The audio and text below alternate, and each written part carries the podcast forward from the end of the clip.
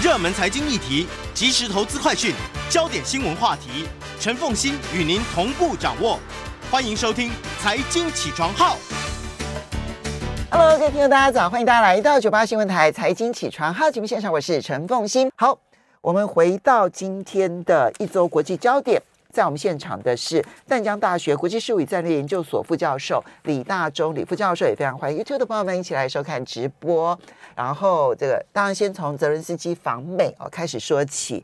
这个李李教授给我的一个题目非常的有趣，他说拜登与泽伦斯基现在呢是相互捆绑在一起。好，怎么来看？对，因为这一次其实他整个访美行程是很紧凑的安排，因为大概在。呃，出访前的十天，在电话里面有这样的讯，这个交换意见。然后拜登发出这个邀请，泽连斯基就说 OK。那二十一号成型，而且是短短的，就是快闪或是旋风式的行程。那我觉得这后面当然是双方都有一些这个相互利、共同利益的地方。那泽连斯基去其实非常清楚，就是三个目的啦，一个就是感谢美国。啊，要从总统感谢开始，行政部门，而且跨党派、国会到民意。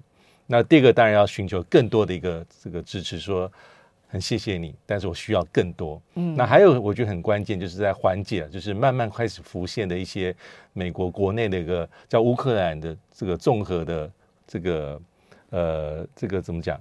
呃，疲乏症，我觉得这是泽连斯基三个目的。所以我们看他的呃，在他的演讲，在国会他是用英文演讲，这很罕见，因为大部分他接受访问都不是用英文，但这一次他是动之以情，国家领袖，国家领袖，对，然后又是针对是参众两院议员，而且媒体会有放送的效果。就平常用乌克兰语来来这个接受访问，表示是国家领袖的尊严。对，但是呢，你现在要是希望美国国会议员喜欢你。所以你一定要用英语来跟他们沟通了。而且他，我觉得他的英语应该是有练过一阵子。就是有些人说他的表达还不错，就整个那个情感，还有他里面，当然撰稿者的内容也写得蛮好。就是，呃，就是第一个，他就是他最擅长的，最擅长就是不能放弃嘛，永不放弃。而且战争还没有结束。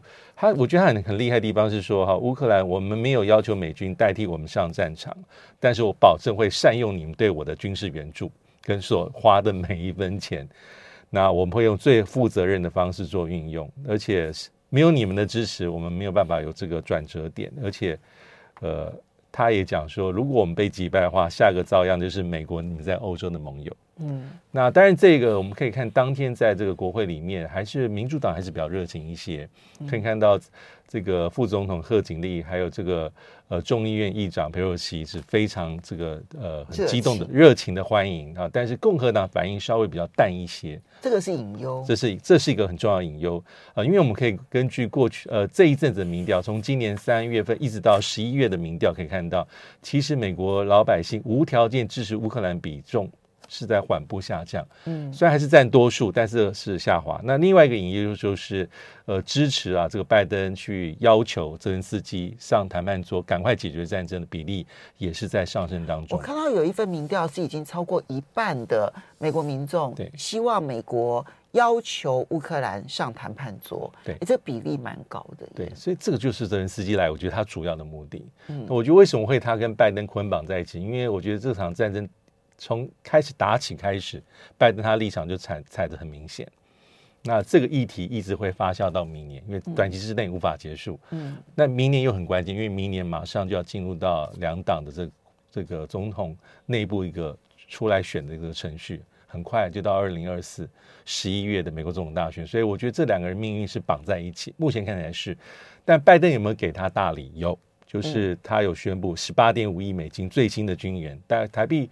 将近五百七十亿，而且是给了之前泽连斯基想要要不到的这爱国者防空系统。嗯，但是拜登并没有完全扮演好这个什么都给耶诞老人的角色。对，因为乌克兰其实有列出这个圣诞清单，圣诞清单，但是这里面好像四项只得到了一项。对，就是爱国者，嗯、因为他有些东西美国不给，就是包括一些主战装备啊，包括 F 十六战机，嗯、包括美国的这个 M1。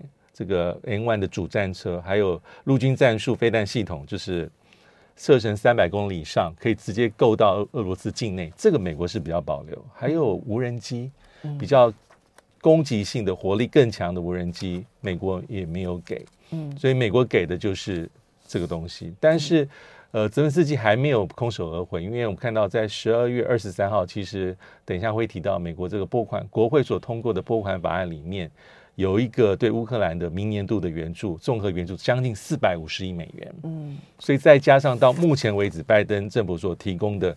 这个军援军事援助哦，就是军事装备相关的援助是两百一十九亿美金。其实美国对乌克兰还是全世界目前来讲最大方的国家。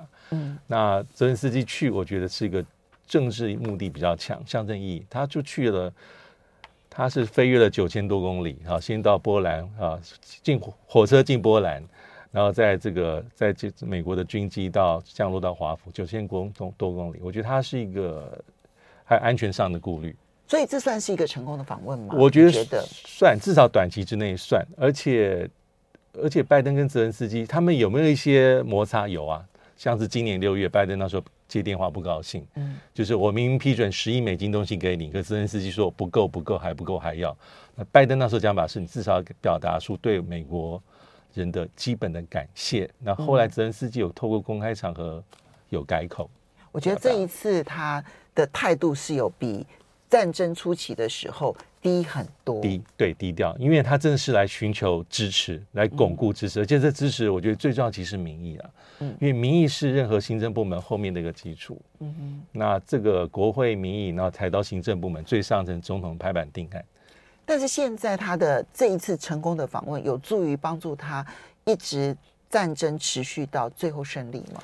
我觉得很难说，因为泽连斯基讲他他特别讲。战争还没有结束，他对拜登就这样讲。嗯，那我们希望你持续性给我们的支持。嗯，我们会打到最后。嗯，但是这里面后面就很复杂。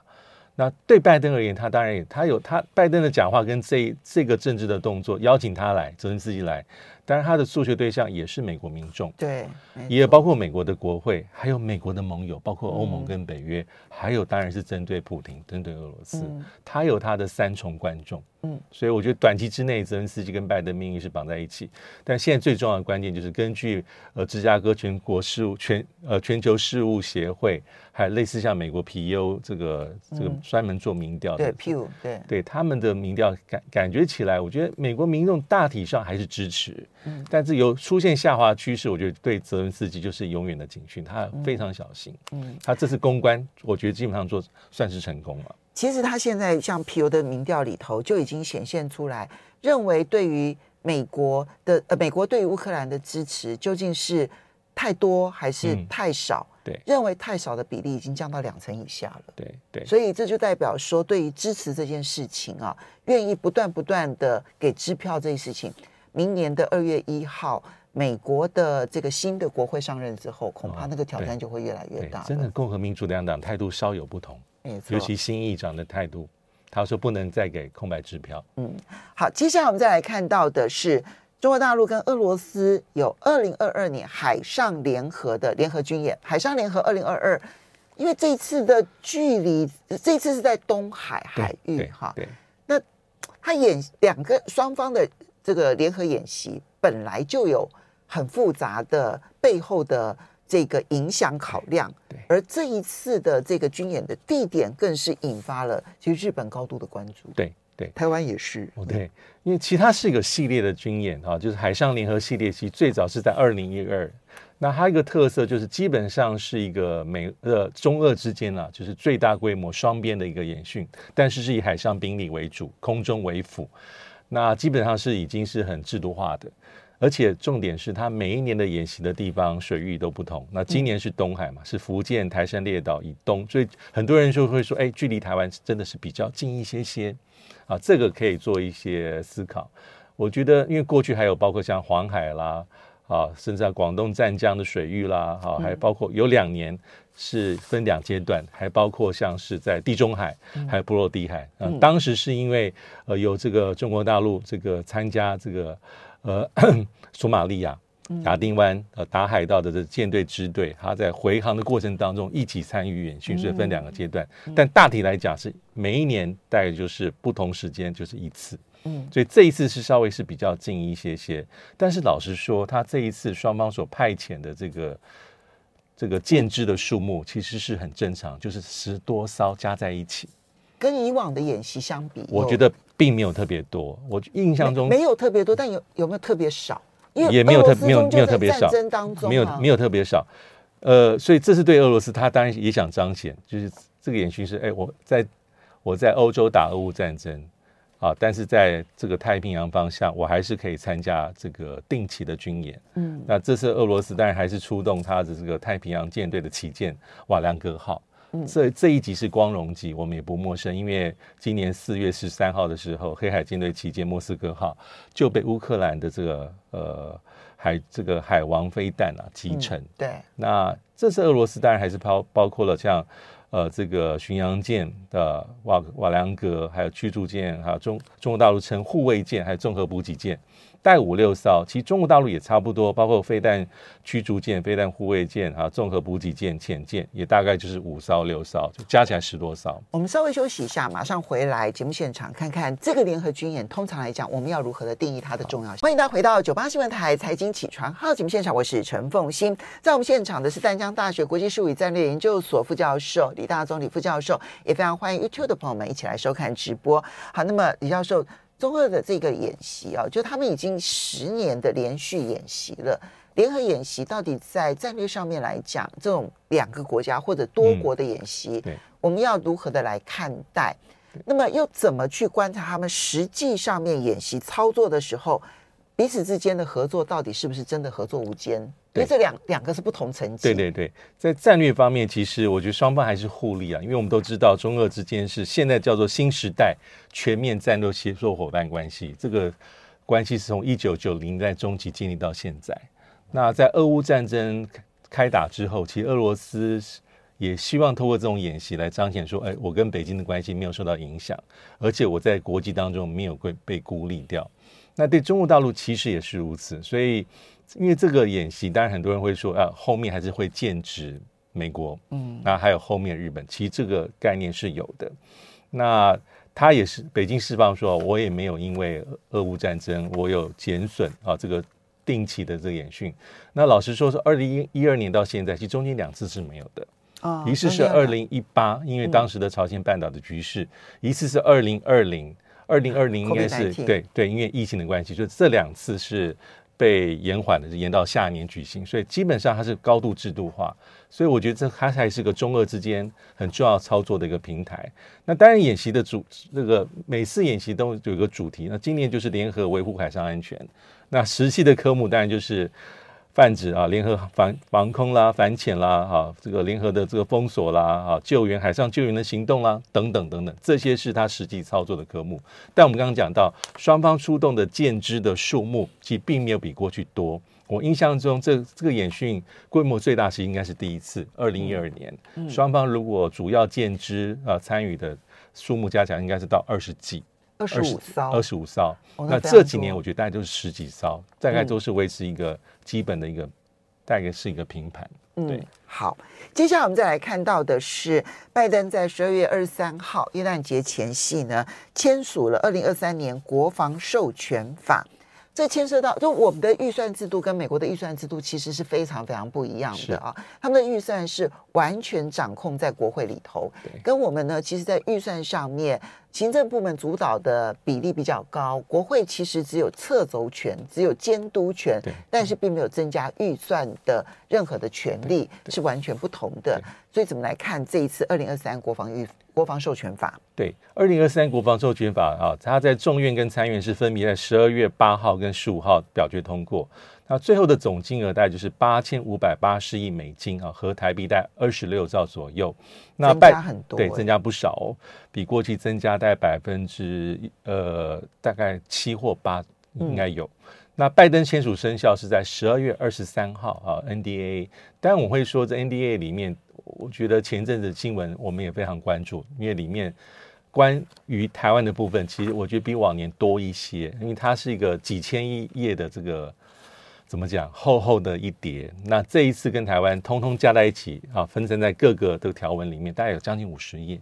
哦，算算是不少。但是其实里面很多基本的东西跟过去几年是非常相近。但是我们也知道，它里面还纳入了之前这个众议院所通过的台湾政策法案的部分内容，啊、呃，这个 TPA 啊、呃，还有包括一些啊、呃、TERA 啊，就是台湾这个增强韧性法的一些内容。但对台湾来说，我们最关心的就是呃讲了很久的这个五年一百亿美金啊，因为在国防授权法里面，对，有所谓的呃无偿军援啊，五年一百亿美金，最多每年。二十亿美金的这个无偿援助，也包括了，也是按照 FMF 的这个呃融资啦，就是二十亿美金每年最多最多，然后但是五年还是一百亿，但是设定要在十二年内要还清这个贷款，意思是说，是借给你，你还是要还，不是说我空白就完全给你。那这两个部分在当时一般我们外界看说，哎，还不是很确定。嗯，因为有些国会议员啊，比如说参院外委会的主席哈、啊，这个梅南德兹，他对台湾是是比较友好一些。他认为说哈、这里面至少要有一些部分比例，至少要对台湾是无偿的援助，就是不是用贷款，要直接给。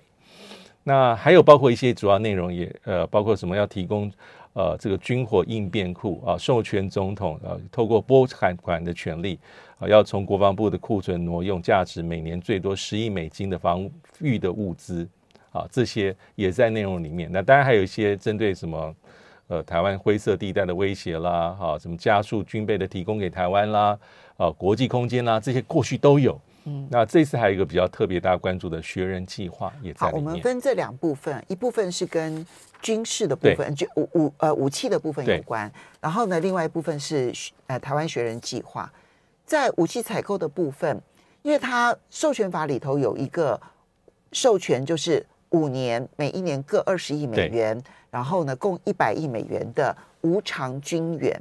对。可是，在拨款委员会当中，因为我给了你这个权利，可是我这边国会还有一道把关，就是我到底拨不拨这个款项？对，啊，对，所以拨款委员会很重要，你知道，很多的政商关系重点是放在拨款委员会的，因为他不拨这个钱就没有，前面有预算也是没有用的。嗯、就拨款委员会里头呢，没有提供这一笔无偿军援，没错啊。那这件事情在明年会出现转还吗？啊？有没有任何的技术上面可以做得到？他还是可以给你无偿军援。好，这是第一个部分。第二个部分是在贷款的部分，这二十亿美元，如果台湾不肯贷款，我们可以不贷吗？这就要取决于台美之间的高度的沟通。那第一个就是这个拨款。拨款哈是十二月二十三号，的确这个是最关键，就是国防授权法是给予这个授权的法源，但是真的有没有这笔钱，就要看这个二零二三年的美国综合的拨款法案哦，OSB 啦。那最后也是在十二月二十三号通过国会两院。那这里面就包括刚刚所提到的国防授权法里面的八千五百八十亿美金的跟国防支出相关的，还有另外的八千亿是非国防的支出，所以加起来大概是一点七兆美英美金，这因应明年的一个需求。但这里面哈，就是出现到一个大家比较没有判断到的，就是里面本来讲的哈，这个给的不需要是借的这个部分，五年一百亿就没有了。嗯，那现在剩下就是借你。啊，但是不是给你？那你要分十二年内摊还啊，最多每一年二十亿美金，五年一百亿美金。嗯，那这里面当然还有一些转，有一些故事，就是其实，在国防授权法讨论内容讨论的时候，就有一些国会议员说，对台湾而言，好像不需要用给的方式。因为台湾的状况不错，对。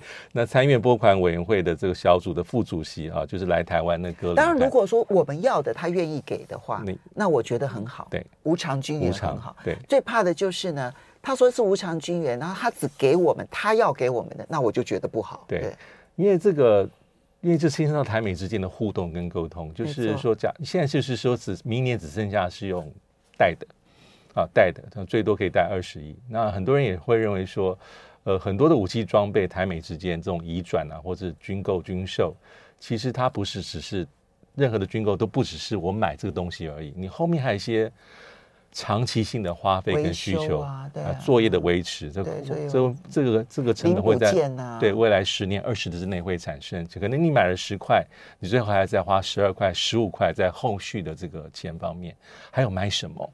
嗯，要买什么？其实我们也知道，这些年来，其实美国对台湾的影响力比过去又增加很多。那很多东西可能他认为你很需要，但是有些地方是我们可能在台湾有一些本土的自制的、具备相对能力的一些一些装备，因为预算还是一个对他们来讲就是一块饼，会有排挤效应，所以这些都是后面的一些政治上的考量。嗯，所以国防部长邱国正曾经公开的说过“四不买”嘛。对不对？大家还记得吗？但很少见国防部长居然会说：“我们先讲，我们不买这些武器哦。”比如说第二套防空雷达预警系统，对，长城雷达。那这个这他如果要送我们这个，坦白说，他连送我都不愿意要，因为对于台湾的雷达预警没有帮助，他纯粹是帮美国在雷达预警南海。是，所以他要送什么武器，或他贷款要我们买什么武器，我觉得内容还是非常的重要。对，对我现在有点担心一个状况。就理论上来讲，台湾又不缺钱，就我们的我们还超收呢，嗯、超征税收呢，哈，我们并不缺这一笔钱。他为什么一定要告诉大家说他们要贷款给我们？我担心一种状况，是因为我们虽然台湾其实其实整体来说不缺钱，哈，我们的超额储蓄现在累积起来已经超过十兆新台币了，是很惊人，金融数字上面这个是很惊人的数字。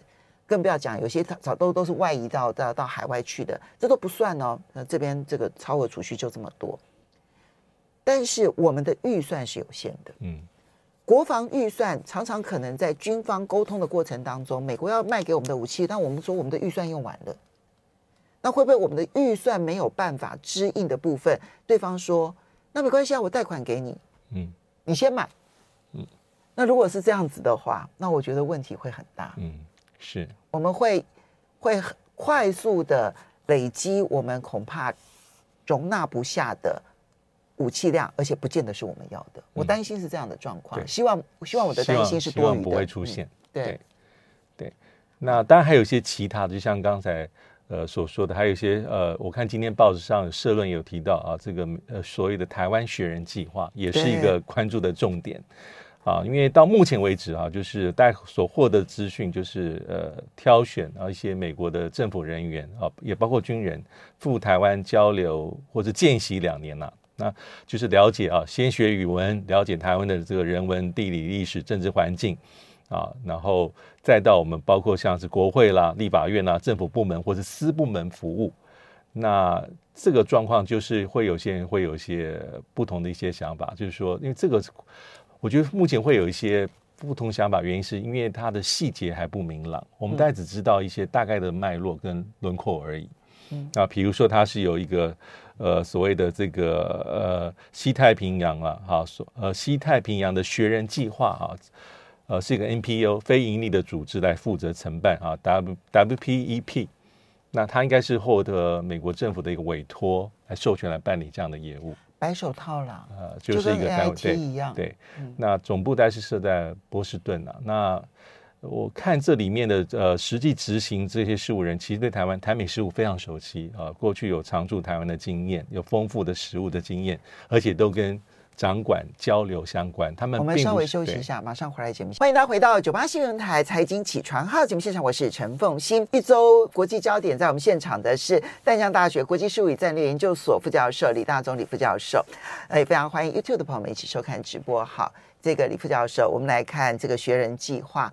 其实目前细节是不清楚的，嗯，知道说一年会有十位，哈，那这十位官员呢，他到底来台湾？他是要派驻在在哪一个政府机构？你他是什么样的位阶？他派驻在什么样子的政府机构里头？然后他会参与我们的行政部门或者立法部门到什么样子的程度？嗯，然后双方有互惠吗？现在看起来没有互惠啊，并没有说你派人来我们这边，可是我们也可以派人到你那边。到目前为止，我们的北美事务协调委员会还有我们就是驻美代表。到现在是他们的官方单位，是很多地方都不能去的啊。那那在这种情况之下，细节都不清楚的情况之下，我们还能够保持我们的政策自主性吗？所以我，我因为这一阵其实针对这件事情哈，有很多不同的声音哈，包括各式各样的一些质疑啦。所以我觉得目前重点就两个，第一个是细节真的还不清楚感觉是一个单方面啊，透明度还不够。你至少要让我们的国会议员知道嘛，比如说国防外交委员会的一些委员，这样跨党派的要了解到里面的细节是什么。那第二个就是哈，虽然不容易，但是假设有这样的计划的话，我觉得应该争取地方是可能比较双向道了。还有我们要了解说啊，比如说你来的人，你的性质，你的角色是什么？假设是来呃见习交流，其实不是坏事。但是因为现在很多人说你来的是指导性质，或是军。对，那这样的疑虑其实就应该要化解。还有就是，虽然不容易，但是如果是双双向道，就是假设您到我们国家的各个部会、行政部门，那我们也可以同样派人去类似的呃美国的单位，虽然难度比较高，我觉得这个疑虑就会少很多啊。美国有在其他国家做这种事吗？德国、英国、法国、日本，这还要再查证一下。但是我觉得，因为台美之间其实已经非常的。怎么讲？很多地方是呃做了很久，也很台面下，那种各式的交流都很多，都很多，但是可能还是有些设限了啊。比如说，我们可能呃有透过一些智库啦，啊，包括国防部啦，都有一些相对应的，还有美国可能派一些人来。学中文呐、啊，这也是行之多年。那学中文这个对，行之多年。但是因为这个事情，就是我觉得，我觉得说重重重点就两个，一个是目前资讯真的太少，而且单方面释放还不够透明。第二个是，呃，角色是什么？他的这个到哪边？然后有没有尽可能争取到说比较双向的互动？我觉得这是真的是重点哦。我因为采访新闻啊，嗯、其实嗯、呃，很长一段时间都是采访行政部门的新闻，所以我对行政部门的运作可以说得上是非常熟悉。我就跑过太多的行政部门了啊，不管是这个财政部啦、经建会啦，然后那现在的国发会啦、哈、嗯、经济部啦，然后这个交通部啦、哈。那么，我觉得我大概对他们的运作有一些了解。我很难想象，如果有一间办公室。是美国官员的，嗯嗯嗯，然后美国官员在里面走来走去，走来走去，然后他可能要参与一些会议，嗯，那一般人到底要就一般官员到底要怎么去看待我的政策？如果涉及到美国的时候，嗯，我要怎么样子去沟通？我需要先跟美国沟通好，我才能提出一个嗯。政策吗？我的疑问非常非常的深。好，还有牵涉到来的人的层级，他的位阶在文官体系，他的位阶到底是高和低，也有重大差异的。对，还有那个资深程度嘛。对，诶，宪兵啊，看到一般的军人的时候呢，就立刻跳三级。嗯嗯，我们会不会有这样的状况？好，我们来看一下，日本内阁也通过了二零二三年的预算哦。这一次的预算，它也是创纪录的高，对哈，对。然后其中最重要的就是防卫预算，对，大幅度的增加，所以难怪说我们看到日本其实有前官员担心中日会进入军备竞赛。我觉得真正的问题是日本的日本的经济恐怕撑不起他们现在预算的大幅度的军备竞赛。不过他们的防卫预算增加非常的多，六点八兆日元，对对。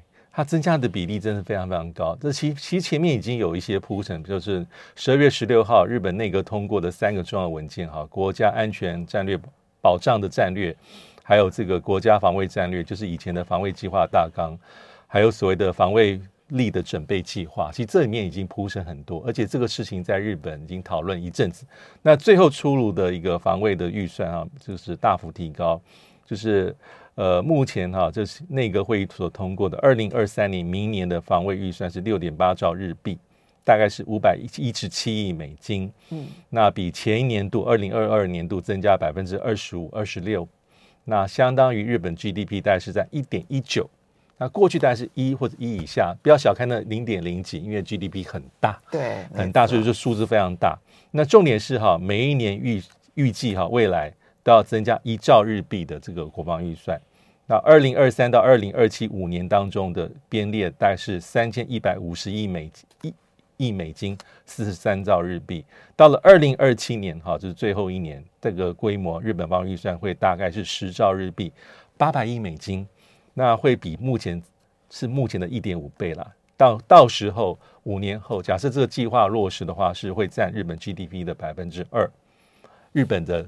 总体政府支出的百分之十啊，这个成长非常非常的多。嗯，那很多人说，如果这个实现，而且再考虑到其他国家的军事预算的成长，日本到时候可能会成为全世界第三大。美国、中国大陆接下来第三名是日本，因为现在日本才排到第九位。嗯，当然，印度现在已经有七百六十六亿美元了。我觉得到了二零二七年，它应该远超过八百亿，所以我想它大概不会到第三位。英国的部分有可能它的军备预预算必须要减少，因为它的经济实在太糟了。太糟。俄罗斯也有可能会减少，但法国跟德国的军备军备的这个支出也要大幅度增加，沙乌地阿拉伯也要大幅度增加。所以我想日本到时候呢，不至于排到第三位，但是前五名的机会是很大的。有的，有的，对，因为呃，因为按照这个斯德哥尔摩国际和平研究中心啊 CIPRI 的公这个公布，当然美国还是第一啊。以二零二一年来看，八千零一十亿，但美国一个国家可以打到后面二加八名的总和，对过去更了不起是可能第二名到第十、第十一哈。对。那日本现在是呃五百四十一亿美金啊，这中国大陆大概是日本的五点四倍，美国大概是日本的十四点八倍。因为中国大陆现在的军事支出是全世界第二，对，全世界第二。当然这跟经济体的规模一样，对对对啊，就是中国呃美国是第一，然后中国大陆是第二，对。对那现在就是刚才所提到，你要有这么多的开支，钱从哪里来？这可能也是一个麻烦地方，因为嗯，因为大概就几种可能，最大可能性你就要征税啊。